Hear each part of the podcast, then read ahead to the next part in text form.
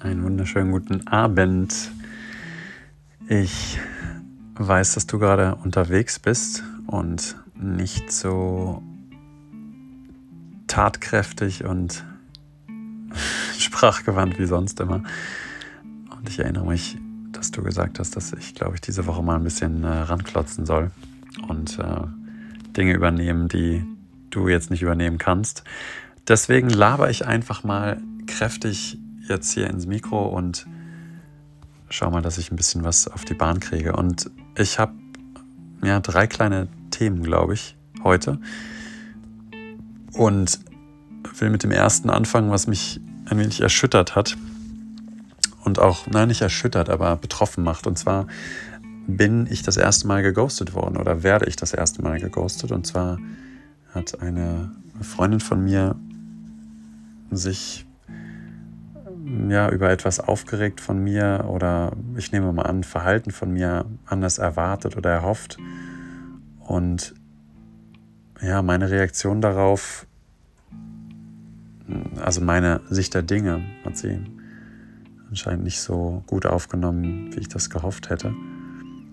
Und ähm, was normalerweise in einer Diskussion oder der Suche nach Verständnis gelandet wäre oder ist auch in der Vergangenheit, ist dieses Mal mit einem Kontaktabbruch äh, einhergegangen. Und ähm, ja, ich habe über, über die letzte Nachricht dieser Freundin, ähm, da war ich erstmal schockiert, ob der Stärke, ob der Wucht, ob der Wortwahl und aufgrund der Vorwürfe, die da rübergeschwappt kamen und auch der, ja, ich will es mal Unterstellung nennen, und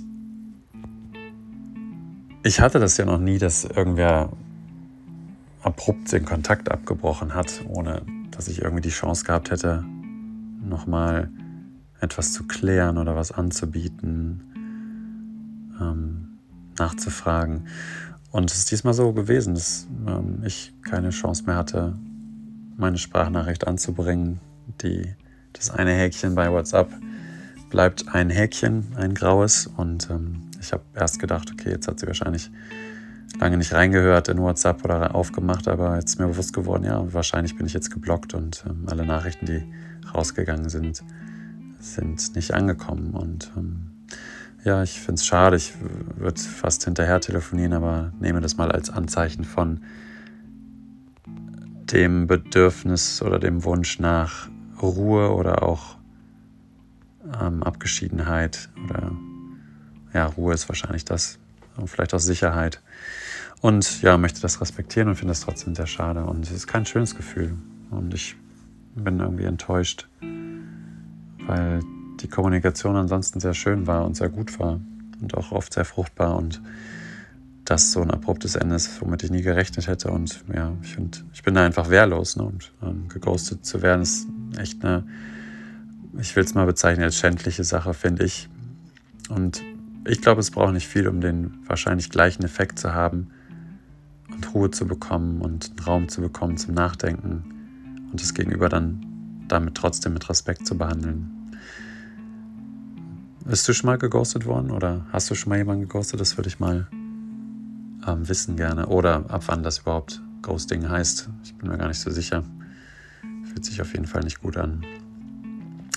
Dann hatte ich am Wochenende eine schöne Geburtstagsfeier ähm, in Bonn auf der Wiese mit gar nicht so vielen Freunden, aber einer sehr bunten Truppe von Freunden, die sich untereinander fast gar nicht kannten. Und ach, ich finde das so wunderbar, wenn Menschen, die ich sehr mag und sehr schätze und die mich hoffentlich auch mögen und schätzen, oder vielleicht auch nur was zu knabbern und zu trinken genossen haben, ich mag das so, wenn diese Menschen sich gegenseitig kennenlernen und auch mögen und Gespräche entstehen, die extrem schnell Tiefe gewinnen und lustig und nachdenklich sind und erfrischend und manchmal kritisch.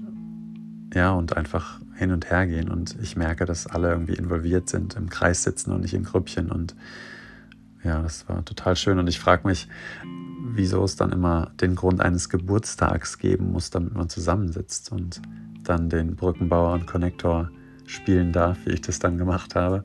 Allein durch die Einladung wahrscheinlich.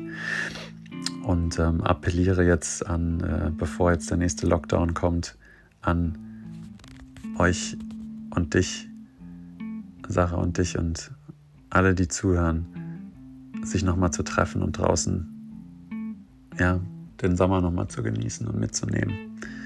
Das natürlich auf Covid-freundliche Art und Weise.